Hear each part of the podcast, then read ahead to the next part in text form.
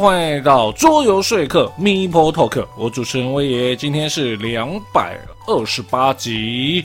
好，开场的时候呢，先讲一下哈，有一些就是不太能写成新闻，但是觉得蛮有趣的东西啦，像是 FFG，对，就是出了很多的像星际大战啊，那那个什么。诶，深入绝地呀、那家公司，那他们呢也出过像是 Keyforge 这种的游戏。那他现在呢宣布呢，他要出星际大战的卡牌游戏，对，而且是集换式卡牌游戏哦。那当然，在台湾星战迷相对。起来比较多，所以呢，这个呢产品呢会不会在台湾呢大红大紫，就让我们继续看下去啦。但是呢，像我个人呢蛮偏好《星际大战》，只要它的卡牌是用电影画面，我大概就买单。那当然我相信啦，不可能全部都用电影画面，因为画面还是有限，一定还是会有所谓的绘绘画之类的方式的。但就希望不要太画风突兀。那我就会蛮喜欢的。那至于玩法的部分的话，我们就见仁见智啦。因为有 IP 的游戏的话，呃，收集的部分比较偏多。OK，好，那当然呢，另外一款游戏呢，我觉得呢蛮符合时事的。对，这个游戏就是《沿海指挥官印太》。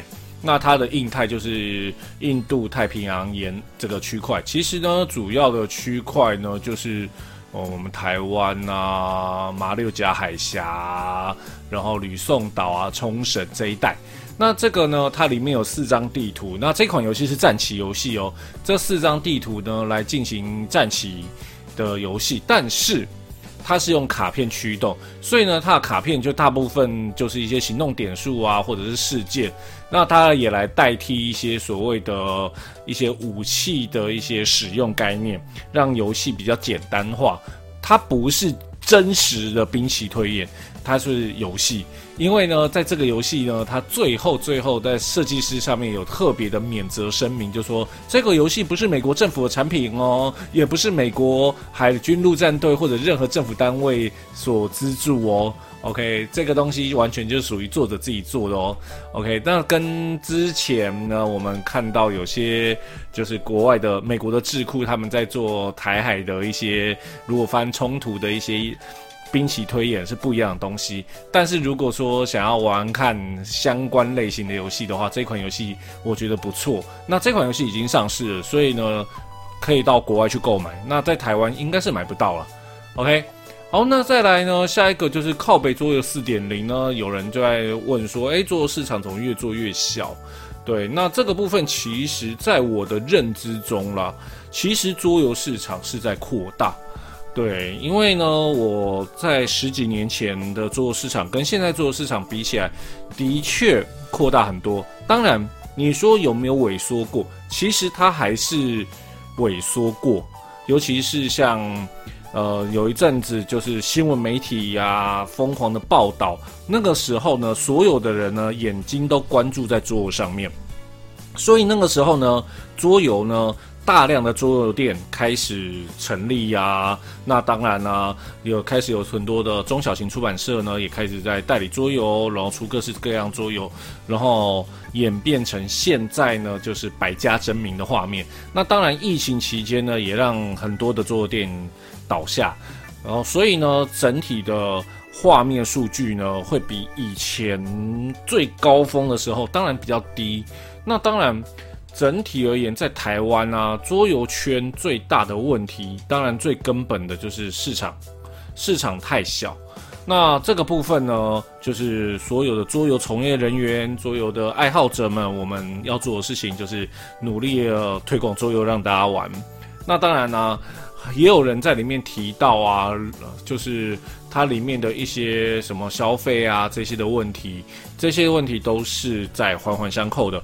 但是呢，有人说就是桌游越来越贵。其实从以前到现在，桌游都是偏贵的东西。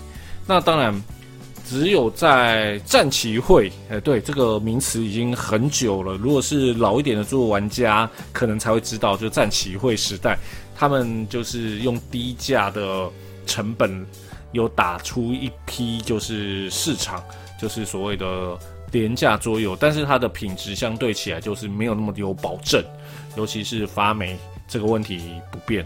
对，像我同一时期收的游戏中。冷战热斗已经发霉了，让我非常的心痛。对，可是只有他们家有。OK，那当然桌游一直维持的就是，其实它是偏高的一个东西，它的价位就偏高。那对一般的消费者而言呢，是需要思考一下才能进行购买。当然，我相信很多爱好者甚至松鼠病患者是那种。你来我就买，那那那是另外一回事。但是对一般普罗大众，也就是所谓的一般玩家而言，甚至是一般的体验者而言，他们必须花一点点的心力或者是挣扎，才能决定要不要买。即使是最简单最小的游戏，都有可能会发生。那当然，所有的游戏，所有东西都会随着物价上升。尤其是近几年物价不断上升，像之前新闻就有讲到德国玩具工会有说，就是涨价的事情。那这件事情已经发生了。OK，那当然，整体而言呢，以桌游的市场而言，我们可以看得出来，就是玩家市场其实没有改变大小，其实就是这么多人，而是所谓的普罗大众才是整个市场的核心的人群。他们虽然整体消费能力加总起来，可能就是跟那些金字塔顶端他们的一个月的消费量有一个概念比，但是呢，他们的基数才是让这个市场、让这个桌游文化能够扎根的核心。所以有时候大家在看的东西要注意一件事情，就是我们要看的东西应该不是所谓的玩家游戏，而是所谓的家庭游戏，甚至是所谓的鸡毛游戏或者是毛线游戏。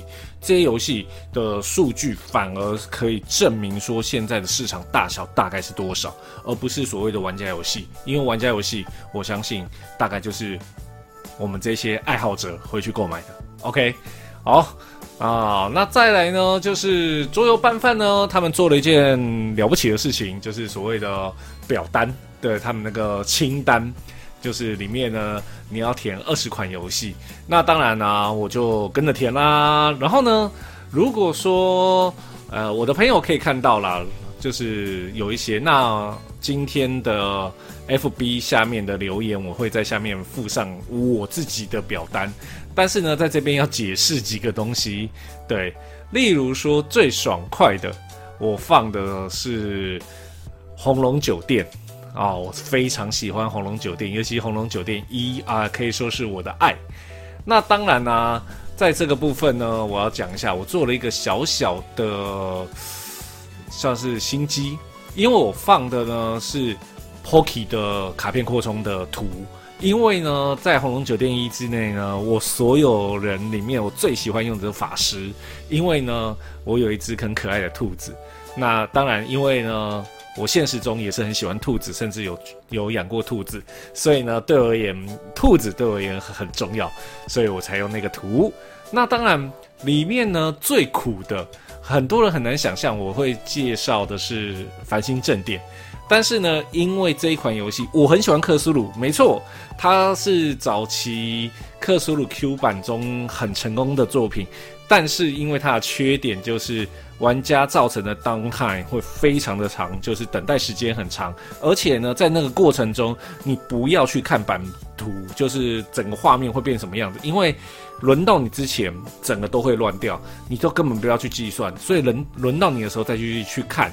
也就是说，造成游戏时间会无限拉长，所以我觉得它玩起来其实它规则不难，然后呢，玩的基本上也没有太难，但是呢，就是那个等待时间非常长。因为我有个经验，就是我们四个人玩，对，这游戏不要四个人玩，就是我做完动作换下一家的时候，然后有点累，所以我就不小心睡了一下，然后呢，当我睡起来的时候，大概已经过了十几分钟了，还没轮到我。我整个吓傻了，我就知道这个游戏在我心中它是一个最苦的游戏，所以很难很难想象说，嗯，很多人会说历史巨轮啊什么，没有，我觉得很异常的繁星正点对我也是最苦的游戏。OK，好，那这个表单呢，其实真的不错，那当然有兴趣的可以去体验看那个东西呢，我会附在 FB 里面，好，那大家呢就可以去填填看。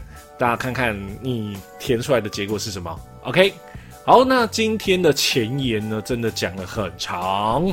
那当然，这大部分都是我个人的意见，所以呢，如果说你有任何的意见或想法，可以到 FB 或者是到 YouTube 下面去留言。OK，好，那我们准备进入今天的自我介绍啦。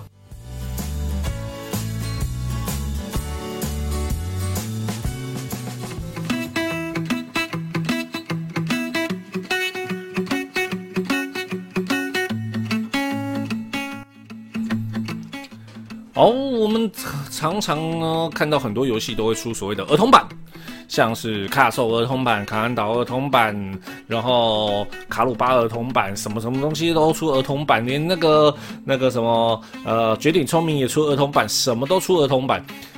这些游戏呢，它本身都很优秀，然后呢，它的机制呢也非常的好。甚至呢，因为当然这些大部分都是得奖作品，然后呢，他们就会出儿童版本。那所谓的儿童版本呢，就是它原本就不是出给儿童的，它可能最多就是到家庭啊，然后甚至是轻度或中度玩家的程度，像石器时代。但是呢，就是想要让小朋友呢也可以体验看看这种游戏。但是呢，因为小朋友呢能够体验的规则量、游戏时长这些都是。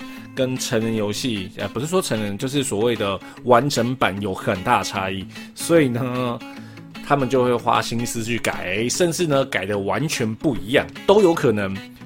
但是今天呢，今天这一款游戏呢，可以说是我近期玩到最棒的儿童版改编啦、那这一款游戏呢，就是这个啦，嘿，《囊中闯江湖》儿童版。好，那这个呢，儿童版呢，这个版本呢，我觉得呢是我个人很喜欢的。当然，照惯例，我们先介绍作者。来，作者呢，沃夫冈瓦尔斯是德国桌游设计师，他的作品有《囊中闯江湖》系列，包括儿童版啊，然后《聪明》系列包含儿童版，然后。哦，百分直觉啊，心灵同步啊，这是得奖作品哦。然后心灵共感，还不错的 Party 游戏。好，这些都是他的作品，是一个很厉害的作家，呃，设计师。然后呢，这个呢，《郎中闯江湖》儿童版呢，是二零二二年的作品，游戏人数二到四人。玩家建议你的人数是三人或四人，游戏时间二十五分钟。那我自己呢体验过，其实我通常会抓三十分钟，因为呢它还有简单版跟哎、欸、就是路径短的版本跟长的版本，但是再长再长含教学不会超过三十分钟。然后呢建议年龄呢是六岁以上，对，就是这么嗯这么年轻，就是儿童版。对，那当然。我会在 B G 上面，因为他的投票还没有一个定案，就是所谓建议玩家建议年龄，他呢，甚至我看到四岁有人投四岁了，但是我觉得四岁太小。OK，那它的难度呢，一点二七，儿童版，记住儿童版。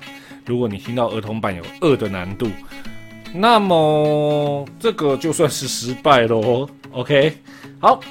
那《郎中闯江湖》呢？基本上呢，在最早翻译就是奎德林堡嘛。那奎德林堡呢，这个呢是建于公元十世纪，曾经是一个帝国的首都跟贸易中心。那公元九二二年呢，国王亨利一世呢，在奎德林堡的两座山脉中呢的侧面，然后做了一个城堡。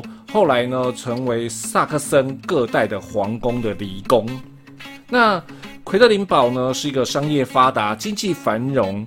那在那边呢，有个著名的修道院，叫萨克森贵族女子学诶、修道院。那修道院呢，有开办市集啊、铸币啊等等特权，因此呢，十分兴盛。那一八零三年呢，奎德林堡呢被规划为普鲁士。那到一九九四年呢，这个地方就列为世界文化遗产啦。OK，好，那我们讲完了它的一个额外的历史。对，那当然我在查资料的时候呢，发现很多人都说去那边玩呢是一件很幸福的事，因为是一种慢活、慢活的感觉。OK，让我们来讲一下《囊中闯江湖》儿童版呢。这个游戏呢是在说呢，就奎德林堡呢要办一个就是市集，这个时候呢，所有人呢就要驾着你的坐骑。赶快赶到那个地方。那这个游戏呢？游戏一开始的时候呢，会打开它的版图。它版图有两面，一面呢是短的，一面是长的。那当然就依照大家玩的时间来决定。然后呢，接下来呢，每个玩家呢会选择一只坐骑，分别是羊、猪、牛跟驴子。对，嗯，可以骑羊。OK。呃，好麦快啊，OK，好，那当你选完之后呢，它背面会告诉你说你要拿什么颜色的袋子，然后呢，你的袋子里面呢会放哪些东西，OK，那袋子里面呢，通常呢会有各式各样的圆片，没错，抽圆片原本就是《狼中闯江湖》的核心规则。那在这个游戏里面呢，他把这个部分保留，应该说，如果他把这个拿掉，这个游戏就烂掉，对，OK，哦，它是带。呃，彩袋构筑，OK，那在里面呢会有一些各式各样的东西。游戏一开始的时候呢会有一些限定，然后呢接下来呢游戏呢从最近看过驴子的人先，对，驴子，然后呢接下来呢，当然如果没有人的话就是拿驴子的先啦。接下来呢就跟郎中闯江湖不一样了，就是呢每一次轮到你的时候就抽一片。那抽出来的圆片呢，上面如果有数字，你就可以前进几步。OK，那基本上概念就这么简单，你就可以前进几步。那当然有一些圆片呢，应该说大部分圆片呢都有功能，在使用它的功能，然后你就放在这个版图上，就换下一位。那当然在抽的过程中，有可能会抽到一个黑色的圆片，那个呢叫瞌睡草。这个时候呢，请你放在你的玩家版图。你的坐骑上面呢，会有三个，有点像我们在那个漫画里面看到他在想东西那种白日梦的那个云的样子，你就放在上面。如果你放满三个，就会触发特殊效果。OK，好，所以呢，轮到你的时候就抽一片，然后呢执行效果，然后换下一个人，下一个人，下一个人，这样子。所以这游戏呢，tempo 非常的快。所以呢，这游戏呢，通常我在教学的时候都会讲一句话，就是你袋子不用放下来，因为很快就换你了。OK，当你呢每在抽的时候呢，你就会使用它的能力，在能力呢过程中可能会获得一个东西叫做红宝石。当你呢拿到红宝石之后呢，你就放在这个版图右下角有个袋子。啊，那个袋子符号了，当然你也可以放在旁边，没有关系。然后呢，你就拿那些红宝石。当你呢三个瞌睡草都到齐的时候呢，你呢就进入一个特殊状态，叫做购买。那在这个游戏中呢，它的版图做得很漂亮之外，它的盒子呢就把所有要购买这个东西都做好了。然后呢，你就呢游戏开始的时候呢。呃，应该说，你拆开游戏之后，就把所有东西呢按照它标示的地方放好之后，那呢放标示的旁边呢就告诉你说，买这个地区这一格里面是用一颗宝石，旁边是两颗宝石、三颗宝石、四颗宝石、五颗宝石这样的概念。然后呢，接下来你就可以进行购买。在购买之前要有个很重要的事情，如果当你进行购买的时候，你是最后一个玩家，就是你是最落后的那个，你可以无条件获得一颗宝石。然后接下来你必须把你的宝石全部用掉。但是呢，你可以买很多很多的圆片，不过你不能同一种水果买同样的。OK，这句话什么意思呢？例如说，我买了一个苹果哦，我一直讲成番茄，苹果。四，我用三颗宝石买了一个苹果四，这个时候我就不能呢再用两颗宝石或一颗宝石买一个苹果二或苹果一，也就是说一种水果在我这次购买中只会出现一次，OK。然后当你购买完之后呢，把你购买到的新原片跟你在版图上面所有的原片全部丢进袋子里面，然后呢就呈现一个新的袋子的内容物，然后就成为你下一回合可以开始进行的东西了，OK。好，那我们呢，游戏呢就这样进行下去。接下来要讲最重要的东西，就是里面会有所谓能力板。那能力板呢，基本上呢会分成两面，一面呢是简单模式，一面是进阶模式。那简单模式又分成新手简单跟新手呃新手进阶。就是呢，新手进阶呢就是多了胡萝卜跟李子。OK，那基本上呢，它的能力呢，我们就讲一下基本呢，就是它叫毛毛虫啦，另外一面叫蝴蝶。毛毛虫的话，概念很简单，就是呢，如果呢你抽到玉米，走完之后呢，就丢一颗它专属的骰子。那骰子里面呢，有可能让你再抽一次，就再玩一次，或者让你走三步，或给你一颗红宝石，或者是呢，你可以拿到一个二的莴苣，或者是二的苹果这样子。然后呢，再来呢，蓝莓，蓝莓呢比较特别。这个时候呢，你就要看一下版图，因为版图上呢，虽然有行进的方向，但是呢，它都是一颗一颗石头，但是上面会有两种样子，一种呢是黄色的，然后另外一种是黑色的。那黑色的中间会有螺旋的符号。那你在用能力板块的时候呢，就是用蓝莓的时候呢，你走完之后，你会无条件跳到下一个有螺旋标志的地方。OK，那再来下一个呢，莴苣。莴苣的话，你可以把版图上面除了瞌睡草的任何一片呢丢回袋子里面。OK，好，再来下一个苹果。苹果呢，当你走完之后就是拿一颗宝石。如果呢你走完停留在刚好有螺旋标志的地方呢，你可以拿两颗。OK，那这四个呢，就是如果你第一次玩，只要用这四个就可以了。那当然，如果说你觉得哎这太简单了啦。就是如果跟小朋友玩，第一次用这四个就好，但是可能我们一群大人，我们再加两个能力，OK 没有问题，因为这两个能力呢是四颗宝石才能买到的。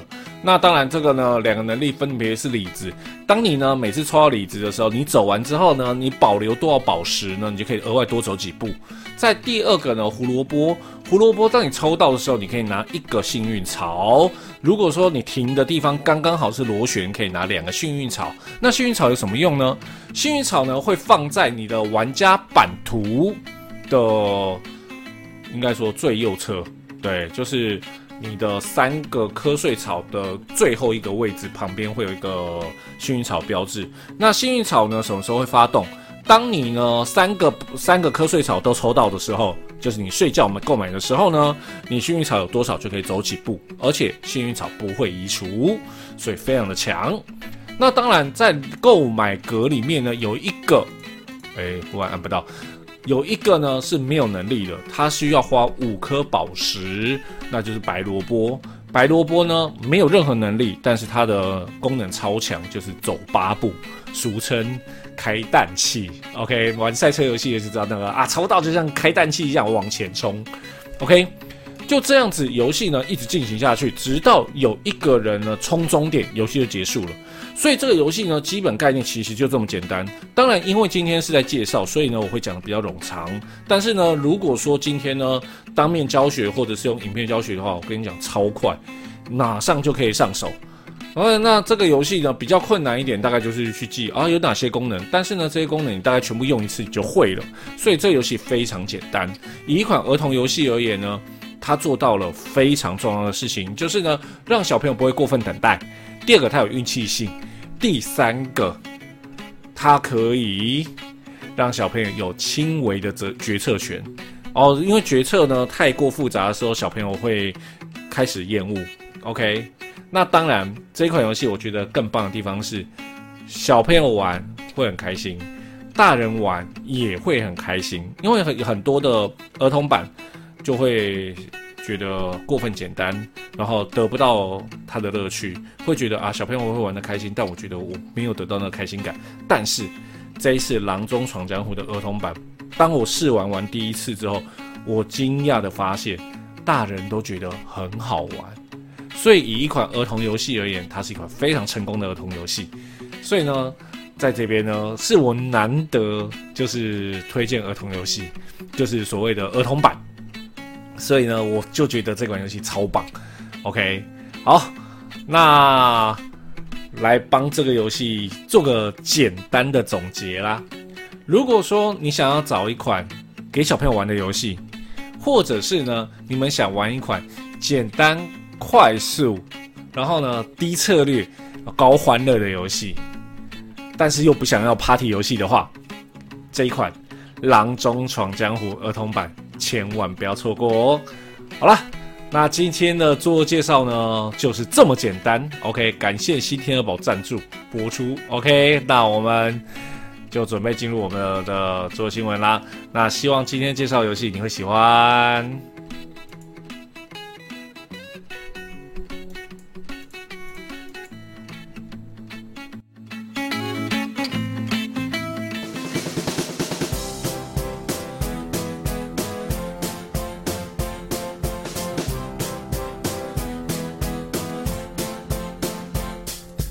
桌游新闻，今天一样有三则桌游新闻哦。对了，在这边先讲个前提，今天有名人专访哦，所以听完新闻不要马上跳走，后面有名人专访哦。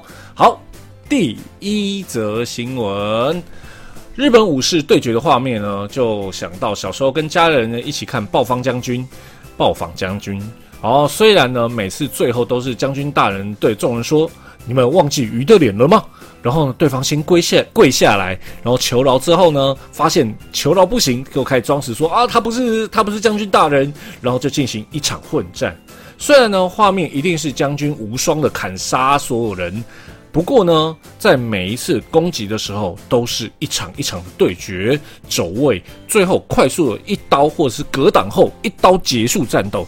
这种屏气凝神的武士对决呢，现在可以在桌上游戏上面体验啦。这一款，哎，忽然间发现一件很尴尬的事情，就是我忽然忘记这个字怎么念啊啊，昙呐啊，它是谈天斩鹤的昙花一现的昙，对啊，谈天斩鹤，因为虽然它的盒子上面有写，但是那个那个字不清楚哦。谈天斩鹤呢是一款二人游戏，五到十分钟的对决。那这款游戏呢？现在呢，它要出新的版本了。然后现在呢，就是大家可以玩到了。在游戏中呢，你和对手呢都有一手相同的牌。每一轮呢，你将手中的两张牌呢面朝下放在桌上，然后呢。每个人按照顺序呢，打开第一张牌处理完之后，再打开第二张牌处理。那有了这些牌呢，玩家可以相对于对手来进行前进或后退，或或者是打高打低，然后攻击高处或攻击低处，试图呢造成伤害。你需要呢与对手保持一段距离，才能使用每一次的攻击。而且呢，移动卡呢是分成上下两种功能的，让你可以选择使如何使用它们。你每一轮打出的第一张牌呢，会留到下一轮来使用，所以呢，你们每个人呢都可以知道对方呢不能做什么或可以做什么。那成功打到对手两次的玩家就获胜了。那这游戏呢将会有一个全新的出版社来推出，预计呢就在今年二零二三年出版。好，第二则新闻：清朝宫斗。宫廷斗争剧呢，扣除后宫战争之外呢，最有名的除了康熙杀鳌拜，就是九子夺嫡啦。那这种争夺皇位的游戏呢，现在可以让玩家体验到啦。这款《午夜女王》呢，是一款三到六人、六十到九十分钟、十二岁以上的游戏。那背景在说呢，午夜女王过世了，这时候呢，有十二位公主开始争夺女王的宝座。那游戏中呢，每位公主都有专属的图板跟牌组，你要不断的购买中立的卡牌来增强自己的牌组，并且使用这些卡牌呢攻击其他的公主。那游戏呢有一个立体的时钟，那时钟不只标示呢游戏有十二个回合的倒数，更可以当做骰卡来使用哦。在这个大逃杀类型的游戏中呢，十二回合内呢仅存的公主呢就是女王了。但是呢，十二回合的时间到的话，就是影响力最高的人就会当上女王。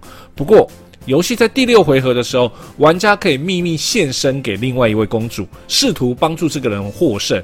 这样，当他获胜的时候，你也可以获胜啦。那这款《午夜女王》呢，它的零售价呢是七十美金，预计呢将在二零二三年 GameCon 的时候亮相。那在今年八月，就二零二三年八月呢，会发布它的零售版本。OK。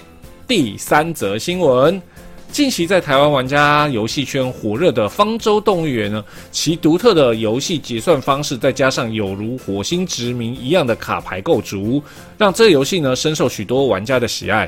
如今呢，更是站在 BGG 第四名的位置。如今这个游戏要推出扩充啦，方舟动物园海洋世界。那这次海洋世界呢，当然增加了许多各式各样的海洋生物，然后更增加新的董事会啊，以及更多的游戏变化。对于呢，游戏呢会有五张动作卡呢，都有提供四个略有不同的替代版本。那玩家在游戏开始时候呢，就可以用这些新的替代版本呢，来替换掉其中的两张，来让游戏呢产生不一样的感觉。那这款游戏呢，将在今年艾森亮相，并且呢，将在第四季度上市啦。好，那今天的三则新闻呢，第一个呢，哎，对啊，忽然间不会念。啊，谈天斩河。那这一款游戏呢，其实我看到的时候呢，蛮惊艳的。OK，因为呢，虽然它的确要再出新的版本，因为它原本就是日本作者的作品，但是呢，它要改成就是比较美式的感觉。但是当我看完之后，我觉得它非常的棒。然后呢，它完全就可以让玩家在短时间之内屏气凝神去干掉对方，或者是被干掉，就有点真的有像。有一款电玩，就是两个人瞬间居合拔刀的那一瞬间的感觉，所以呢，我觉得这款游戏呢很不错，但是应该看起来蛮难进来台湾的啦。对，可能进来也是外文版本，应该不会有人代理，就期待看看啦。啊，第二则新闻，这个午夜女王呢，哇，这个呢，我看到的时候，本来呢想说，嗯，就有点像红龙酒店。对，有点像那种的感觉，但是当我看到它那个钟的骰塔，那个立体的骰塔呢，我就知道这款游戏很值得讲。然后呢，如果你收的话呢，你会因为那个骰塔感到的那种虚荣感，然后呢，感觉那个美丽的画面让你非常的喜爱。所以呢，如果那种像喜欢的像那个红龙酒店那一种的，但是它没有那么搞笑，它比较认真一点。OK，那你就可以试着看看这个游戏啦。那至于方舟动物园的扩充，那个已经没什么好讲的，就是现在很多人在讨论。那当然这个部分呢，我觉得还是要讲一下啦。但是呢，这款游戏呢，我个人给的评价还在保守状态。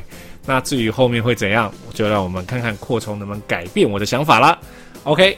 那以上呢三则新闻，希望你会喜欢。我们准备进入我们今天的名人专访啦。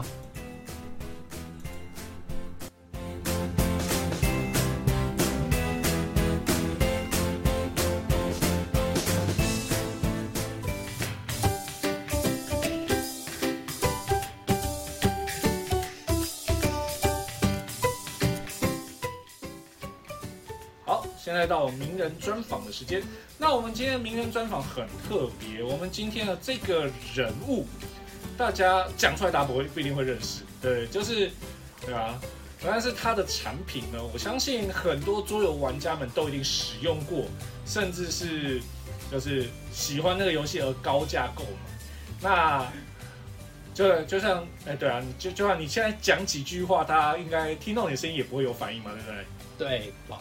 对对，我是我是乌鸦盒子任凯。对，我们今天邀请的名人就是我们乌鸦盒呃盒子的任凯。大家好。对，哎哎，大家应该对你非常的陌生。呃，对我比较低调一点，比较低调，个性的关系啊，比较少公开露面或者接，这也是我第一次接受访谈。对，因为其实那个我们在几年前的月光就聊过好几次了。对，应该是月光、新锐都有。对对对对，第一次认识应该是月光的时候。啊，对，那个时候就觉得，因为怎么说，像我有一个朋友，他买、嗯、买游戏之后，他就说啊，我还要再加乌鸦盒子的那个收纳。那个时候我才真的知道你们的东西。嗯嗯，因为在。早期就是早期的玩家们而言，就是收纳是自己要去想办法。是，对对对，就例如说说去大创啊，那个，嗯、对对对对，对，然后去找那盒子啊，然后自己去拆那个拆那个那个那底膜啊、底盒啊那些去做。嗯，但第一次看到有人帮忙做完整收纳，嗯，对，所以那个时候我才知道哦，乌鸦盒子这个这个厂商，嗯嗯。对对对对所以那个时候就想问一下，就是说哎、欸，应该说我们先让，因为不一定每一个听众都有使用你们的产品。对，是，对，所以要不要先稍微介绍一下乌鸦盒子这个公司？嗯嗯、好，呃，乌鸦盒子就是我自己经营的一个品牌啦。嗯，对，然后主要我们就是做桌游的收纳盒，嗯、用来整理啊、分类、嗯、收纳游戏的配件。呀。对，然后我们也有出一些周边的东西，像是塞塔，嗯、然后牌架、游戏盒的固定带这一些。嗯，然后像前阵子那个，其实有一阵子以前，那个 Keyforge 很红的时候，对，做 Keyforge，Keyforge、哦、还很红的时候，还很红的时候，做 Keyforge 的升级配件，对这一类的周边啊，嗯、对，但最主要还是桌游的收纳盒。桌游嘛，对，主要主要还是收纳盒。嗯哼，尤其是像，因为那个像。很多游戏它本身是没有在规划首档，对对对，所以那个时候就市场就马上就哎、出现这个需求，嗯嗯，对吧？但是哎、欸，好，这跟原本仿纲的内容不太一样，哎、欸，因为这个就是想到的问题了，嗯嗯嗯，就是你当时为什么会想做这个这个区块？嗯，我觉得其实可以分。乌鸦盒子开始可以分两个阶段，两个阶段，对，我觉得应该可以大致分为两个阶段。嗯、最早开始要先，呃，要先说一个我蛮喜欢的游戏，嗯，就是《深水城领主》。哦，对，就是《深水城领主》算是我早期接触的游戏，也、嗯、是我接触的第一个工人摆放游戏。然后我那时候就很爱那个，很爱那款游戏。然后它的一些周边，像金属币啊，嗯，升级的米宝啊。那些对都去都去收来，哎、欸，那些不是只有国外才有？呃，对，金属币是从国外买的。对。然后米宝我有点忘记了，我有可能在台湾买到。哦。对。然后对，然后那时候就在找深水城的资料的时候，嗯、应该是在 BGG 上面，嗯哼，对的论坛找到找资料的时候，看到一篇国外网友分享的，嗯、他用 Funko 版做的、嗯、手工做的收纳盒。嗯对。他那时候很爱这个游戏嘛，所以就。看到觉得我也我也要有一个，对，就我也想要做一个这样的收纳盒。然后我还记得那时候我不知道那个东西叫什么，就我不知道那个材质是什么。封口板。对，我不知道封口板是什么。然后我去 PTT 桌游版找，我发现我找不到这类的东西。就是那时候应该十年前有吧？好，对，十年了。对，应该有十年了，好可怕。十年十一年前，对。然后，呃。就是我找不到相关的东西，嗯，然后，呃，我还跑到 PTT 的，应该是美术版或是文具版，我就把照片 po 上去，然后问说有没有人知道照片中这个东西是什么东西，是什么材质？对，然后那时候才知道说这东西叫 Funko 版，嗯，然后在美术行买得到，对，所以那时候我就买回家，买 Funko 版回去，然后就自己大大概照那个样子去量它的尺寸啊，那对对对对对，然后就。做出的收纳盒出来，uh. 然后做出来之后就，就我那时候其实一开始是单纯的想说分享，嗯，对，因为我在找这个东西的时候我找不到嘛，就是在桌游板上我找不到相关的东西，所以我把我做的东西分享到桌游板上面，嗯、然后就回想还不错，啊、嗯，就是很多人因为可能当时呃这样做在台湾自己。没有人这样做，对，可能没有，可能没有什么人这样做，或者有人这样做，但是没有人呃分享出来。过，对，所以呃那时候就开始有一些人开始讨论这样的东西，嗯哼，然后我就是从这样子开始，先帮自己的游戏，自己有收藏的游戏，然后特别是自己喜欢的游戏，用 Funko 版做收纳盒，做手工的收纳盒，然后反正我做完之后就丢到桌游板上面去，嗯哼，然后陆续开始就是收到。会有玩家问说，可不可以帮他做？啊，对，通常有两种嘛，一种是说可不可以教他怎么做，嗯，然后另外一种是可不可以帮他做。原来如此。对，那、啊、所以乌鸦盒子一开始其实是有点类似家庭代工的概念。对，就是我白天还是有正职工作嘛，啊，然后我下班回家，如果有人有这样的需求，请我帮忙做，嗯，我晚上在家就是在帮人家做盒子，啊哈啊，对。然后，对，那算是从算是这样子开始的。啊，嗯、所以你的第一阶段就是从深水城领主开始，对，从手工做收纳盒开始，嗯、哼。对，然后帮人代工为主，嗯哼，对，就是呃有人有提出这样的需求，我帮忙做。然后那时候其实想法也蛮简单，就是我觉得我一个月如果帮人家做个三盒五盒，我就可以多赚个两三千块的外快。然后我就想说，这两三千块我就可以再多买一两盒游戏。对，然后 那时候想法很像是就是桌游不用钱了。就是哦，我每个月帮人家切盒子，可以一个月来换桌游，好像听起来不错哎，对，蛮划算的，对对，所以那时候会有这种想法，就是哦，架上的桌游是我虽然我用劳力换劳力换来的，用劳力换来的，对对对，就是我做一下就会有一台，就有一盒有一盒，哎，对对对对，对，有点这种概念。那怎么会延伸到现在？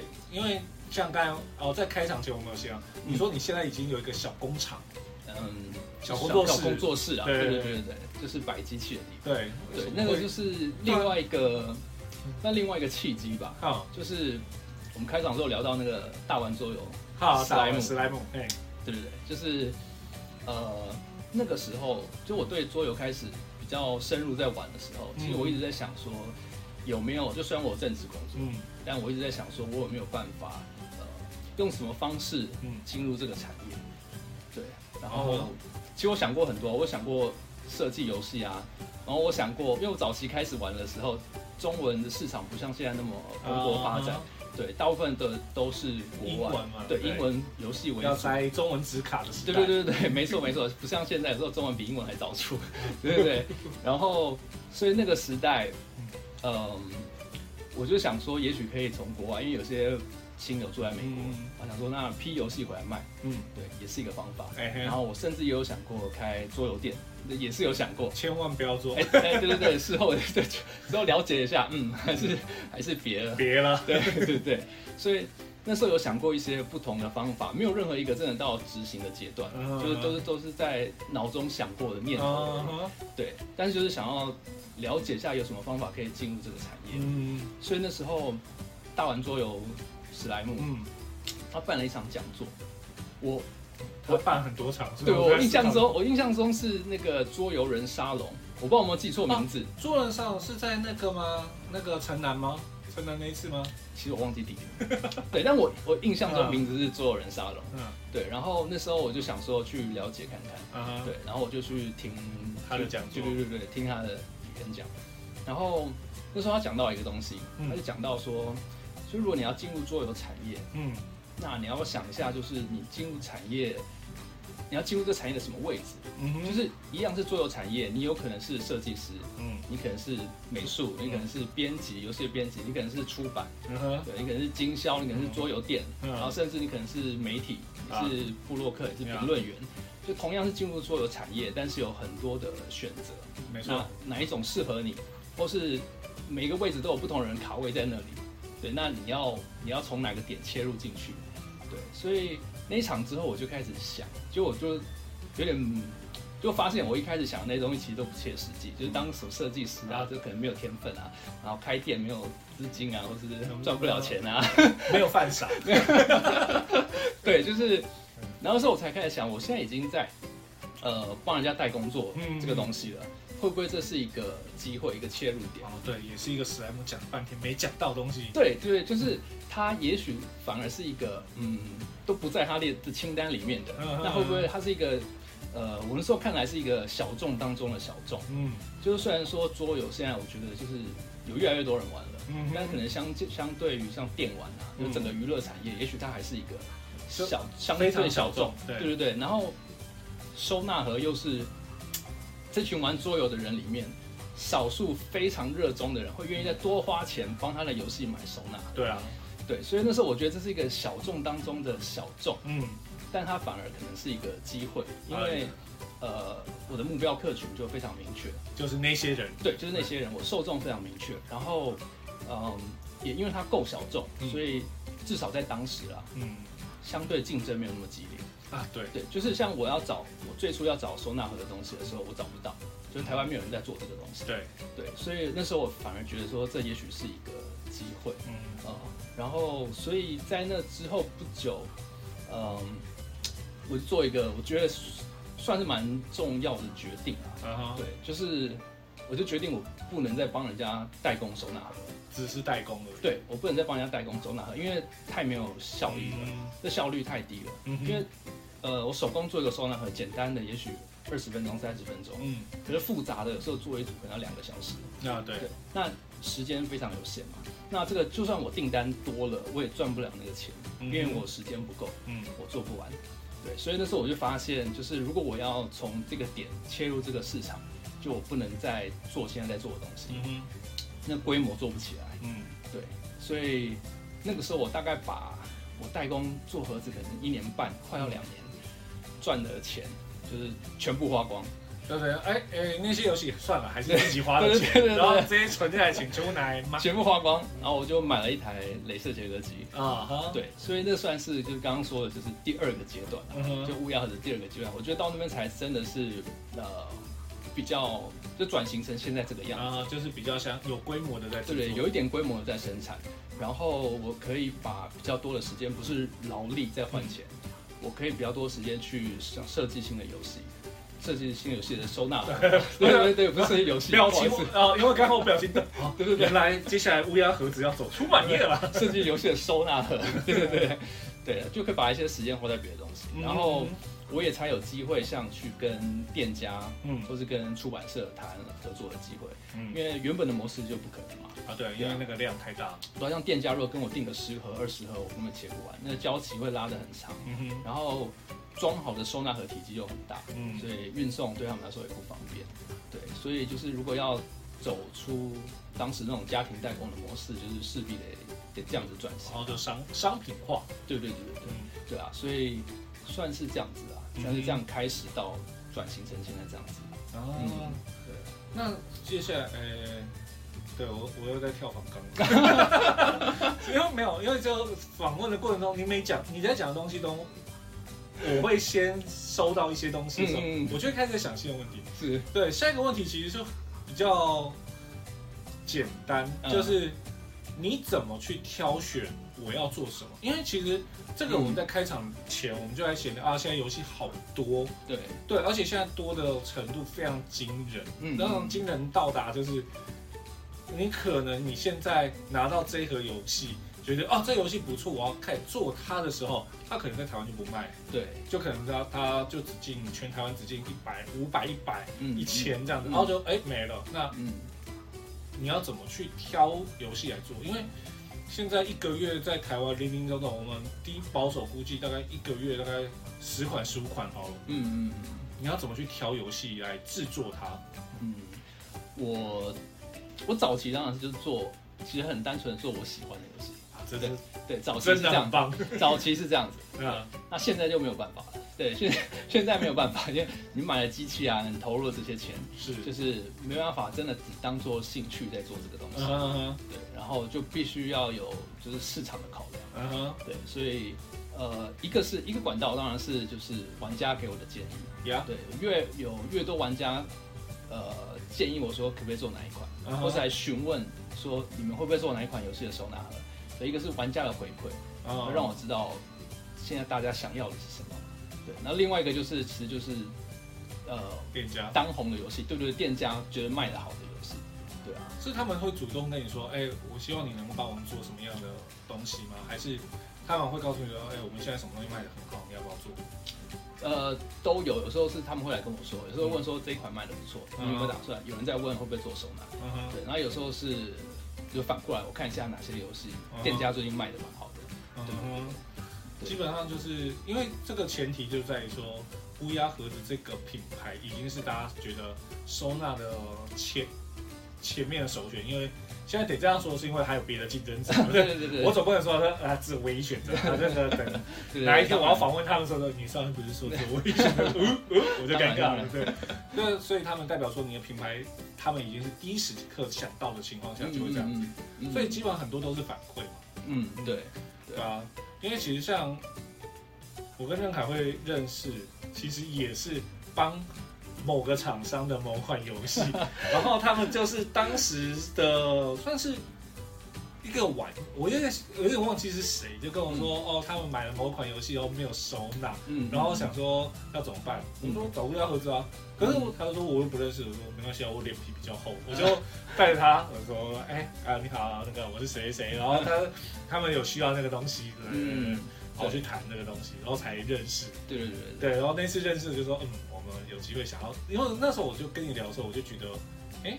其实你那边的东西是桌游圈里面的一个问号，嗯嗯，对，因为就是大家可能做做玩家讲一个简单一点的啦，就是当你的在靠北桌游完全没有消息，要么就是你不红，嗯，要么就是大家不真的不知道怎么去了解你，去去攻击你，对，因为我对我们开场前期有聊到，就我觉得我个性的关系啦，嗯，对我比较。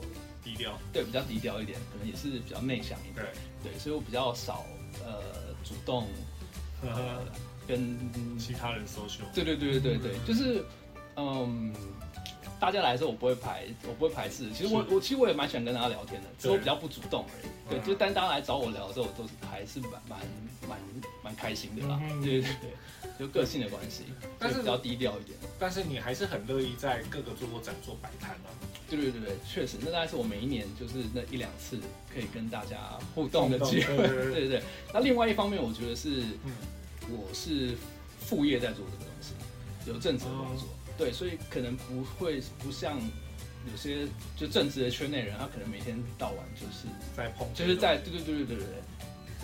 这个业界真的真正正直的大概就那几家出来，然后很多都是就兼职做。对对对啊，我觉得多少有些关系。嗯嗯，对，原来如此。嗯，哇，所以代表说这些东西从喜好变成工作的时候，就那这样做起来会有抵触感吗？还是就是啊，就是工作嘛？对。你是说就在你做做你的产品的时候，因为你说最早是喜好哦，嗯。我觉得都还还是有，还是做的时候有时候很开心啦。Uh huh. 因为我觉得，呃，有时候做完一个收纳盒的时候，会有一种成就感啊。当然，对，就是我最早会分享封扣版手工做封扣版也是这样子，就是会觉得自己完成了一个作品的那种感觉。Uh. 那现在当然多了一些压力，对，就是呃。就毕竟有投有投资的钱去买机器啊这些的，啊、对，会有一些商业上的压力，嗯、哼。对，但是呃，还是会有乐在其中的感觉，嗯、对，尤其是就是设计好一款新的收纳盒的时候，嗯，嗯。那这个时候讲这个东西就有点危险，嗯，所以这样子做下来是。还算有利润吧？有还是有利润啊，才能够才能够做下去，对对对对，但是应该不会到达。没有，就是还还是在做副业，就是对，还是一个副业。对，为什么要特别问这个问题？因为不要大家反而听听说哦，好像很好赚，我也要来赚，你可能会后悔哦，对吧？还是有一个嗯稳定的稳定的工作来支撑我这个东西啊。对。不过我觉得在这个部分的话，我觉得你很厉害的地方是你怎么去思考这些东西要怎么去收纳和放置，因为其实。像我之前，我就是我早期在玩桌游的时候，都会遇到一个问题，就怎么收纳。嗯，那基本上大部分都是，因为那个时候就没有像乌鸦盒子这样的东西，都是，呃，我大概知道这些东西可能就是夹链袋装一袋，装一袋，装一袋。我不想用夹链袋的时候，我就去想办法去找可能适合的盒子来装，但可能整个装起来都还是不好看。嗯嗯嗯。那你怎么去想象说，就是你看到东西和看到配件的时候，怎么想象成它的？完整而且漂亮的收纳方式，其实我做法还蛮土法炼钢的。嗯、我觉得其实就是，我就把游戏盒拿出来，嗯、配件点一点，然后就开始往里面丢，然后看觉得怎么摆比较漂亮，比较合理。嗯、对，那呃，另外一个当然是一，要么是你玩过这个游戏，嗯，对，不然就是你至少大概要知道怎么玩。对，那就算你不知道详细要怎么玩，最少最少。你要看过游戏怎么设置，说明规则的前几页你得先看完。哦，你要知道游戏怎么设置，你要知道哪些配件是开场的时候需要的，嗯、哪些配件是每个玩家一人要的，嗯、哪些配件是游戏过程中可能会需要拿出来又放回去的，嗯、类似这样子。对你，呃，你得清楚这些配件在游戏中扮演什么样的角色，然后才会知道怎么去收它们，要怎么分类。对，对啊。嗯，那我、哦、没有，因为这个部分我我顿住，是因为 这个东西对我而言太困难了。对，因为对我而言，就是我会很很佩服的地方就在这里，因为当时我第一次看到你的收纳的东西的时候。我整个傻眼，就说哦，这怎么可能摆那么漂亮？呃，对对对，对吧？那好，终于要回到访纲了，耶！访纲跳了一个很大的题目。好，这个题目，因为我们都知道，就是乌鸦盒子既然是在做桌游的收纳，那代表一件事，就是你本身一定是有在接触桌游。就像你刚才说了，你那时候因为很喜欢深水城领主，嗯嗯嗯，对，所以才会开始做。对，那你会接触桌游的契机是什么？呃，我最早接触桌游其实是透过 YouTube，在网络上看到的，在在对，然后那个时候，呃，对啊，几年前，其实我我现在想想，当初玩的时候，我开始接触桌游应该才是十年十一年前，所以当时候影片很少哎，对，那时候中文的影片很少，对啊，中文的影片很少，我那时候我印象中我也没有特别。找桌游的东西，可能就是被 YouTube 演演算法推到。我看了一支影片，是一个国外的玩家，就也不是桌游专门介绍桌游的频道，也不是什么像 D N D 啊那种相关的。对对，不是，就是一个素人的桌游玩家，国外的玩家，他在他家客厅或是房间，他在介绍怎么玩《富饶之城》。OK，对。然后我看完之后觉得非常有意思。然后我那时候就想要知道，一个是这个游戏中文叫什么，然后台湾哪里买得到，然后还有没有其他游戏是像这样的游戏？哇哦，对。然后我那时候应该是在露天拍卖，那时候还没有虾皮，对，露天为主。哦，当然。对对对，那时候我在露天拍卖就找《富饶之城》，那时候查到《富饶之城》的时候。就买买富饶之城，然后找最便宜的就买回去了。啊，再买盗版。买回去之后，印刷品质怎么这么差？哎呀！所以我的第一盒游戏是一盒盗版的富饶之城。对，然后之后开始玩桌游之后，就是算是变成一个桌游玩家之后，对，也是觉得家里有一盒盗版桌游很可耻啊。所以之后也是有重新再买了。对，但是我早期接触的游戏前几款应该就是富饶之城、说书人。嗯。矮人矿坑，嗯，然后好像还有小世小世界，这几款算是我比较早一开始刚开始玩的时候接触的游戏，对啊，然后那时候就是很很惊艳啊，对。对，就是像说书人，因为我觉得一开始你接触的几款游戏会对你有蛮大影响，所以会因为会因为会让你呃。呃，会影响你对桌游的看法，跟你最早期接触的游戏，初恋就是一切。哎，对。所以像说书人那时候，我就觉得哇，就是嗯，你给个提示太难，没有人知道，零分；给太简单，全部人知道，也零分。你就要给个恰到好处的提的提示，有些人懂你在说什么，有些人不知道。嗯。然后就是它的配件其实很单纯，就是一个漂亮的卡片。然后那时候我就觉得搭配一个很。简洁、很精妙的规则，很简单，但是非常合理，一个很精妙设计的规则，没错，就可以有非常有趣的游戏体验。没错，对，所以我觉得，呃，就前几款这款游戏《小世界》也是，就是，嗯，呃，都让我非常着迷啦。对，然后算是从这时候开始的，然后，然后因为早期，就刚刚你刚刚说的，就是早期其实中文的影片很少，对中文的资源非常少，非常少，所以那时候我主要是看国外的，还是也是看。Dice Tower，Tom Vasel 的影片，然后还有 Will Wheaton 有主持一个节目，可我忘了忘了叫什么，我知道，就是邀请名人来玩的，对对对对，所以我早期就看这看这两个频道来选游戏，像那个 Tom Vasel 他都会有那个他排行一百名，呃对，第一名到一百名。的那个一百名，对对对，然后 Dice Tower 有三个主持人嘛，对啊，他们每个人都有自己的排名。所以我就想说，好，这样子我就三百款游戏了，当然有些重复的，oh. 对。然后我想说，那就有他们帮我挑了市面上他们觉得最好玩的两三百款游戏，uh huh.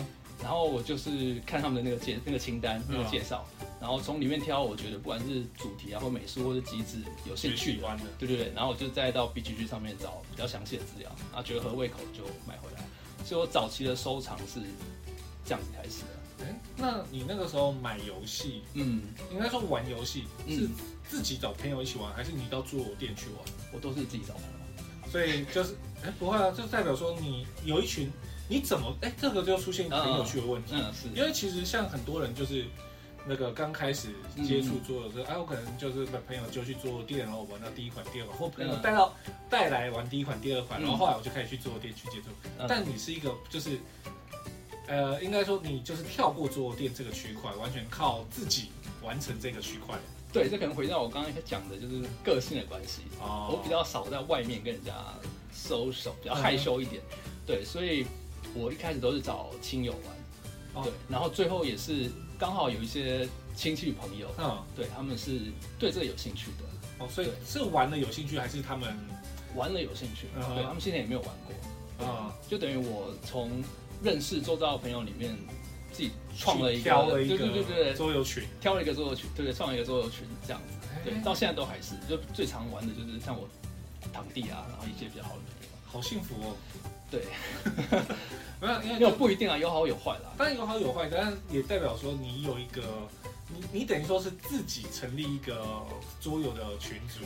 对，但相对之下，就是我比较少就跟外面的群去有接触。对对对对对。可是你有本身因为有外语能力，然后有这种求知和 想要了解这个区块的，所以你都是靠自学，所以你是一个完全就是。标准，人家说的不不靠正常体系，然后你靠自学而成的一个做玩家，哦，可以这样说，可以这样说，啊、对。这，哎，其实你是我访谈中第一个有这样经历的人。哦，你说跳过你刚刚说的桌游店的，对对对，因为很多人大部分就是朋友桌游店，对、嗯，然后接下来就是一系列这样下去，嗯，直接跳过，对。对对对，对，因为这代表一件事情，就是你是一个会喜欢去查资料的人，嗯，对。这也大概是，这也会影响到你做乌鸦盒子的概念嘛？因为你很多资讯都是要查才会看到。对，确实。然后就是也必须说，一开始这东西也不是原创的嘛。啊，对，国外就像我第一个封扣版，也是看国外网友分享的。啊，对。然后现在现在做了木盒，国外也都是有很大的厂商做很久老牌的厂商。对，早期也都是参考这些国外的资讯。嗯哼，对啊，对啊。原来如此。嗯，好哦。我们其实呢，今天的访纲呢，我刚刚有我这个人哈最喜他很早，那很早就跟我说，喂，那个访纲就是 那个要给我，然后大家都知道一件事，就是我很不喜欢给很详细的访纲，访纲是我们昨天的时候才用赖打一打打给他，对对，昨天晚上收到的。但其实我跟你讲，你已经算多的。哦，真的吗？还有更简单的，还有更简单的四行的，我还有没给仿钢的，就直接来，哦，好，就直接来，对对对啊。那因为其实我们好，这个就访纲最后一个，嗯嗯就是因为现在除了你之外，就刚才有讲了，有开始像对岸有在做，或者是有些人用三 D 打印在。三 D 列印，对对对，对岸用词的，对，就三 D 列印来制作。嗯，那这些东西基本上一定会压缩到你的市场。嗯嗯，所以你有你面对到这些东西的话，你是怎么去看或怎么去调整？其实我是嗯，我两种心态有点互相矛盾了。就是我觉得这几年比较大的挑战，呃，对，一个是你刚刚说的，就是我觉得算是科技的进步嘛，就有越来越多新的。方式来做收纳，像三 D 列印，嗯，然后像呃，国外也有有一家叫 Folded Space 在做泡棉收纳的，哦，对，虽然我觉得它的优点跟缺点也也很明显了，对，但是对玩家来说就是多一种选择嘛，嗯，对，所以呃，以玩家的角度来看，以玩，就我也算是一个玩，也是一个玩家嘛。以玩家的角度来看，我其实是蛮正面看待这件事情。哦，太好了，有更多的选择了。对，像我自己有一些三 D 猎鹰的升级的配件啊，收纳盒也都有。对，所以对玩家来说，就是有更多的选择。那即使你是要找克制收纳，你也不一定是找我们的。嗯，对。那但是对于呃以经营乌鸦盒子的角度来说，当然这些东西就是一个一个挑战。嗯，对，就是有更多的。竞竞争竞争商品在这个市场上，从一个独占商品变成有一点竞争了。对对对对啊！然后我觉得另外一个，嗯，这几年我觉得我感受到市场的改变，嗯，就是出版社它其实有越来越在注重收纳。早期我在玩游戏的时候，出版社没有在管收纳，我就我至少我的感觉啦，没有怎么在管收纳。当然当然，对，我觉得我印象中，我印象中收纳做的很好，就是。Days of Wonder 的收纳盒，小世界的出版商。哦、呃，可是你说的那个应该是哦，你说他的那个每个种族的那个盒子，对，或者是普遍来说，他的游戏啊，对，会会给收纳。对，他有一些游戏收纳其实做的还不错。然后大部分的出版社其实夹链袋丢一丢，你自己夹一夹。所以大部分出版社其实没有在乎，没有在乎这个。然后或者是像台湾玩家，或是也许亚洲玩家比较喜欢上牌套，用牌套。然后我觉得国外玩家这几年有越来越多。但是，但是早期就是就我的理解或是我的感觉，国外玩家很少用牌套啊。对对，然后就会发生的问题就是，国外出版社他出的游戏，就算他给了收纳盒，他不会预留牌套的空间。当然，当然。那这对我们来说就是一个机会嘛。嗯。对，那我们可以做克制的收纳盒来解决玩家这样子的问题。是。但是近年来可以发现，出版社越来越注重收纳区块。对，他们有发现玩家有这样的需求。然后我觉得也有一方面是因为。近年来，游戏它的配件越来越多，种类越来越繁杂，嗯、然后越来越豪华。对，我觉得相较于以前的游戏，可能配件比较单纯。那、嗯、现在游戏真的会比较有收纳上的需求，所以我觉得出版社有越来越注重这一块。然后，或者是像出版社在集资，嗯、你看 Kickstarter 上面的游戏在集资的时候，嗯、很多出版社他们就会把收纳都想好了，对，或是也会搭配国外做收纳盒的厂商，对，就直接有收纳盒让玩家可以架构。嗯，对，那。就一样，回到就跟刚刚的那个立场有点类似，就是我以一个玩家的身份，我其实是很对，我其实是很正向看待这件事情的，就是出版社有在顾虑玩家的需求，对，那以经营乌鸦盒子的角度来说，那这些就是我们的挑战，是。因为出版社做的越好，我们就越没有机会嘛，对，我们就发挥空间就越少，除非我能够做到他们没有顾虑的面面向，对啊，对啊，那玩家愿不愿意再多花钱，那又是另外一回事。是啊，所以我觉得这几年市场的转变，这些对我们来说都算是新的挑战。嗯、然后，我觉得要说最后一个，也许就是我们一开始有聊到，就是游戏越来越多。对对，因为游戏现在数量非常的多，出的速度非常的快。对，然后它对我们的影响，我觉得有两个层面啦。嗯、一个是就是玩家要买的游戏太多了。对啊。想要买或是。就愿意花钱买的游戏，它它游戏太选择太多了，嗯、那玩家的荷包是有限的，对，所以就会挤压到，呃，不管是游戏本身，或者像我们的周边，都是购买周边的那个预算也被吃掉了。对对，所以我觉得这是一个，嗯，这是一个挑战，一个问题。嗯、然后另外就是游戏出的速度很快，代表一个游戏，嗯，它红。它很热门的那个时间，那个空窗期很短。嗯，对，一款游戏很红的游戏出了，它可能这一两个月很红，但是很快又会有个新的热门游戏就会出来了。对，所以变成我们可以做一款游戏的收纳盒的那个时间要变得很短、很紧迫。对，像我，像我前几天才做了那个《命运之轮》的收纳盒。等一下，这款游戏它已经已经到货了，可能四个月、五个月了。对啊，对，所以我现在才做好。因为时间真的很有限，对，我现在才画好设计图。老实说，我觉得这已经卖不卖不出去几盒了。但是我已经做完了嘛，所以我到时候还是会推出了。对，但是我的意思就是说，嗯，现在游戏的推出的速度太快了，所以如果你没办法在游戏一出的当下，或者是在事前就先跟出版社合作哈的话，很容易就会错过那个时间。嗯，你游戏出了，你再隔个一两个月、两三个月，收纳盒才设计出来，有时候那个热潮就过了，它那个销量就会差很多。那这样子你们不就会有出现库存的问题？这个就这个还好，嗯，这个还好，因为呃，收纳盒是自己生产的，对，所以我们可以去控制那个库存的量。当然，对，所以你觉得有危险就不要做那么多盒。哦、对，就是呃，等于你投入的成本是我去设计的时间，嗯，跟也许打样的一些钱，嗯，对，但是呃，真的你在生产的时候，你有疑虑可以不用生产那么多。那到现在有哪一款游戏的配就是收纳，嗯，是你做完之后很后悔，不是说做不好，嗯，而是就是啊，我做了，结果整个市场反应是很让人难过的。呃，我想想看哦，是没有还是很少，还是有太多，所以不知道这样子。呃，有有，但是没有很多，但是有一时有点想不起来，因为真的就是比较不红的游戏。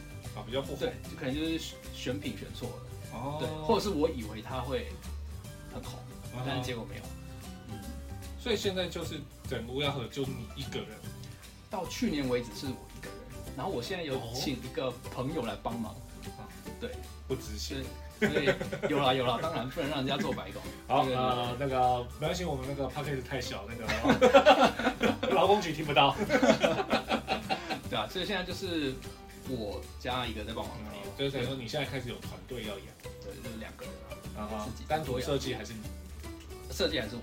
然后他负责做工，他帮忙，对对对对对，他帮忙我做分担生产的部分，因为虽然是雷切机在做，还是有人要操作那机器。那当然，对对对。然后还有去顾机台啊，对对对，讲的好像台积电一样，没有没有，就是一个一个小地方，一个小工作室，对啊，嗯，哦，那基本上我们大部分题目都聊完了啦，对啊，对，有没有觉得很开心？反反刚的那个没那么紧张了，没那么紧张吗？对，好，接下来讲一个就是反刚，如果你有在听，因因为你有说你有在听我的节目嘛，对对对，非常感谢，虽然没有每不好意思没有每一集都听，太好了，因为不是每一集都很稳定，因为我也。你兼职在做，我在兼，我也兼职在做。但是，呃，你兼职做有收入，我兼职做就是做，就是凹凹厂商用的。对，但是这个时候我就那个每次访问我都会问一个东西，嗯，都是故意不放在访谈里面的，就是如果今天你要推荐一款游戏给听众的话，你会推荐哪一款？嗯，因为我听你节目，所以我知道，我就知道应该会问这个。啊，对，所以我有我。今天来之前，我今天来之前，我稍微想一下。啊，我想说，如果要推荐，应该要推荐。对，没有，我都是问这个问题来确认说有没有在听你节目。原来如此，是陷阱。我我想一下，我觉得我会推荐五大部落。啊，五大部落，哎，对，有人推荐过吗？没有，我没有，你你先讲，你先讲。那就是这原因其实很单纯，就是它是我不是最喜欢，就是最喜欢之一，嗯。的。游戏，哼，对，然后如果没有玩过五大部落的，就是他就是波奇啊，对我稍微稍微 稍微讲一下他的，对，反正对对对对，他是波奇嘛，对对对，反正他他他的剧情虽然不太重要，就是那个苏丹王驾崩嘛，大家要去控制场上五种部落的人，去增加你的影响。力，对。对，然后反正最后得分最多的人成为下一代下一任的苏丹王，对，然后他就是呃游戏有很多地点板块，然后应该是。六五乘六，反正拼成，我记得应该是说三十三十三个板块，蛮大蛮大一个板块，对对，拼成小板块拼成的，对，拼成一个大的图板这样子。然后每个图板上面放三个米宝，随机放三个米宝。然后它的米宝就是有五种颜色，对，对，代表不同的职业，五个部落嘛，对对对，什么呃商人啊，是杀手啊，建筑师这类的，对。然后反正轮到你的时候，你就是从选一个地点，把那个地点的米宝全部抓起来嘛，对，像波奇一样，对，然后走一步丢一个，对，然后看你最后走到哪里。然后看你最后把什么职业的人带到最后那个会执行那个职业的人的能力，嗯哼，对，像建筑师就执行建筑师的能力，然后还会看你最后停留的地点，嗯，每个地点有不同的效果，对，嗯，然后反正不同职业的人就用不同的方式去拿分数，然后游戏里面也有那个精灵那种神灯精灵，对，你可以雇佣神灯神灯精灵来帮助你强化不同的路线这样。子，嗯，然后就这个游戏我就觉得很迷人，就是它很像是一个。一个益智题目，然后很像一道题，就全部人都在看版图上，因为你可以走的方式非常的多。对，对你只要你的只要你的走法合乎规则，没有没有违规，嗯，你要怎么走都就都可以。对，你想要自由度偏高。对，你想要从哪一格开始？是。然后你沿路要丢哪些人？那你最后要停在哪一格？对，就是他的选择。对，他的选择非常多。是。然后你要从这么多的选择里面去找，觉得。对你来说最有利的路线跟走法，然后我觉得这个非常有趣。就游戏中有两种情况都让我很开心，一个是就是你看到了一部你觉得超超棒的、绝妙的哦，就我从这边走，我抓这几个人，然后我沿路丢他、丢他、丢他，然后最后把谁丢到那一个，哦，就产生什么样效果？可以做什么？对对对对对，然后哇，可以拿多少分？做完很有成就感，那个回馈很强。然后另外一种情况是有人走了一步。很棒，很没有想过到的。对，然后想啊，我刚竟然没有看到，因为我们都看的是同一块板块。对，可是我没有看到这一步。是，对，所以那种感觉也很棒。另外一种，就啊，这很哦，你没有你没有看到这一步，可是就会觉得哇，有这个我没有发现。对，那种感觉是很棒的，我我自己很喜欢。就有点像你在解题。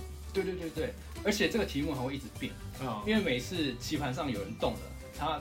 它棋盘的状态就变了，对，所以每次轮到你的时候都是一道新的题目，啊、uh. 对。然后另外一个我很喜欢的就是，它的回合是用竞标的，对，它的顺位是用竞标的，嗯，然后竞标用钱竞标嘛，可是游戏里面的钱就是分数，没错，所以其实你就是要用分数来抢更多的分数，对，来抢来抢你的顺位，嗯，然后这就会很有很有趣，就是你可能看到了一步，哦，像我像我这样走可以拿十五分，可是也许其他人也看到这一步，或是你怕别人先走，他走了别的路，可能会破坏掉，会破坏你的路线。对，所以我如果要确保我可以走到这个，那我是不是应该要抢前面的顺位？可我抢前面的顺位，我得去花分数。对，这个就会很有意思。当我花多少分，嗯，来抢第一顺位是值得的。对，然后，嗯，所以我觉得他的就是这些东西都让我觉得这个游戏很迷人。虽然我觉得它有很明显的缺点啊，对，就是 AP 的，就是对，如果你思考时间很长的人，呃，对我懂。这个游戏会，所以虽然我很爱这个游戏，然后。可是我就像我就知道，我团里面有一些人，我就是不会跟他们玩这个游戏。我懂，因为思考时间会变得很长啊、嗯，尤其是因为每次轮到你，可能我已经想好要这样走了，但轮到你的时候，世界不一样。对，世界不一样了，它上面的米宝位置全部都换了。是是是。对，然后你可能要重新想过了。然后对于那种他执着于精算出最好的步数的人，会崩溃。对，就会玩很久。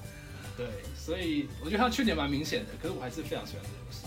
好，嗯，你知道为什么我蛮错愕的吗？是为什么？因为我我个人没有给这款游戏非常高的评价。我，但是我先讲我讨厌原因就是你说的，嗯，它就是如果你顺位在比较中后段的人，嗯嗯嗯，基本上你标完之后第一件事情先离开座位，因为回来之后世界不一样。对，你完全不要去看它，然后等到人家说哎换你了，然后再回来，然后再重新看盘面这件事，所以它变得它的它的 downtime 非常的长。对对。对对，就是跟特定人玩的时候会会变得比较痛苦。但是就算你思考速度比较快的玩家，嗯，还是会有这个问题。对，因为你每一次你不可能就是哎，上一家在做的时候我已经在设，因为根本不能思考，因为会被破坏的。因为它破它这个游戏最可怕的地方是，它一旦真的要破坏整个画面，是可以破坏的非常彻底。对，因为你真的不知道当会怎么走。对，然后当当上一个玩家做一个。我为什么标第一位？因为我只找到有一到两步比较好，但是我要把后面的步数全部毁灭的时候，他就做了一件疯狂的事情。做完，他的确拿到他该得的分数，但后面的人就变成我要全部重新思考。嗯，更不要说我是最后一家玩家，我是真的可以先去玩别款游戏，都等一会儿就有人喊说换你喽。好，对对，所以我觉得他他的缺点很明显啊。对对对对，但是我还是觉得他很。对，它有很吸引我的地方。对它，因为它的整体就算我遇到就波奇就不，但它把波奇这个概念转化的非常好。嗯嗯嗯。对，所以它变得非常的吸引人。嗯。所以我第一次玩的时候，当我听完规则，我说：“哦，这游戏很不错。嗯”玩到一半，天啊，救命了！对，对因为它让我想到一款老游戏，嗯，叫做《繁星正典》。啊，这个我没有玩。对对对，但是我好像听说后面好像有有重出。嗯。就是他反正也是讲科数背景，嗯，然后反正你没它桌面上就是摆一堆星星，各式各样星，然后它有两面，嗯，然后轮到你的时候呢，你就打打出牌，牌可以让你做多，哎，对台面台面上面做可能翻面啊或移动啊之类的，嗯，然后移动完之后呢，然后你的某一张牌的排列是刚好跟上面一样，你就可以打出来变分数，啊，要死了，那个游戏我第第一次玩。我是真的发生一件事情，嗯、睡觉，嗯，然后起来还没晃，因为还没轮到你，这真的不要看牌面，嗯，对，因为它跟那个五大不一样，五大的影响程度可能呃小则一行两行，嗯嗯，大则半个版图，嗯嗯，但那个游戏是随便一动就整个版图，哦天哪，那个这种游戏我就觉得，嗯，对不对？所以那个时候玩，对，所以那个时候玩五大的时候。我非常强大即视感，告诉我，哦，又来了。等一下，是不是在旁边先开一个小游戏啊？对，不然，所以我我先讲那个游戏，我第一次玩到是的确惊艳，嗯，但是体验不好，嗯，对对对对，所以后面很多人在讨论五大部落的时候，我都呵呵过，对，所以这是我第一次在跟人家当面在讲五大部落的事情，对对对对，我就对我可以完全可以理解了，对对。因为我自己玩也是很明确的知道它的缺点在哪。对对，但是吸引我我的地方，我觉得就是就这样。对对，当然我不得不说，它真的是一款好游戏，不然它名次不会在这么前面。嗯，对。而且像我本来以为你会讲深水城领主，也我也很喜欢。对啊，它竟然是你的，哎，开启对乌鸦盒子的特别有意义的初恋，对对，嗯，对对，也是我非常喜欢的游戏，到现在都还是。公版嘛，到现在都还是对对啊，而且它而且我特别喜欢它就是背景，呃，背景我背景我也喜欢，然后我特别喜欢它那个。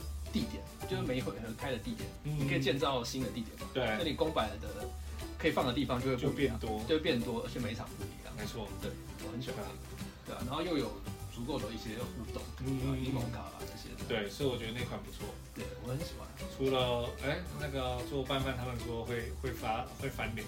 他说柠檬卡那些用到翻脸啊，互相伤害，我可以理解。对，但相对起来，武大就没有这个明的伤害，因为我伤害是伤害全体。嗯，对，OK，好，哦，不知不觉呢，其实哎，我们访访谈的时间也不短嘞，真的吗？真的，真的，真的，我们大概也聊了四十几分，快五十分钟，比我想的久，对啊。那当然，因为那个节目的长度，我们也要顾及一下，我们不要再像那个做菜鸟那样失控。对，所以呢，我们今天呢访谈就是到这边，对啊，那。诶、欸，有没有什么最后要打广告的东西都可以？哦，也没有，没有，没有，真的吗？最近有什么东西？你说最近有做哪一款？最近呃，接下来应该会做那个演化新世界哦，对，所以不知道是买第几版的演化哦，演化哦，所以不知道哪一个版本适用，是不是？哦，不是不是，我说演化已经买了太多版本哦，在每出新出新版还是买单。OK OK，对。啊，对，你说《命运之轮》刚做完，我的《命运之轮》刚做完，应该最近也会出，然后也会出，所以有被那个有跟博龙背《命运之轮》的人记得哈，呃，收纳如果觉得很困扰，觉得那个小模型不知道放哪的话，没关系，那个可以全部乌鸦盒子对。OK，好，那我们今天的名人专访呢，就真的很感谢我们乌鸦盒子的任凯，谢谢大家，谢谢，那我们就下次见啦，拜拜，拜拜。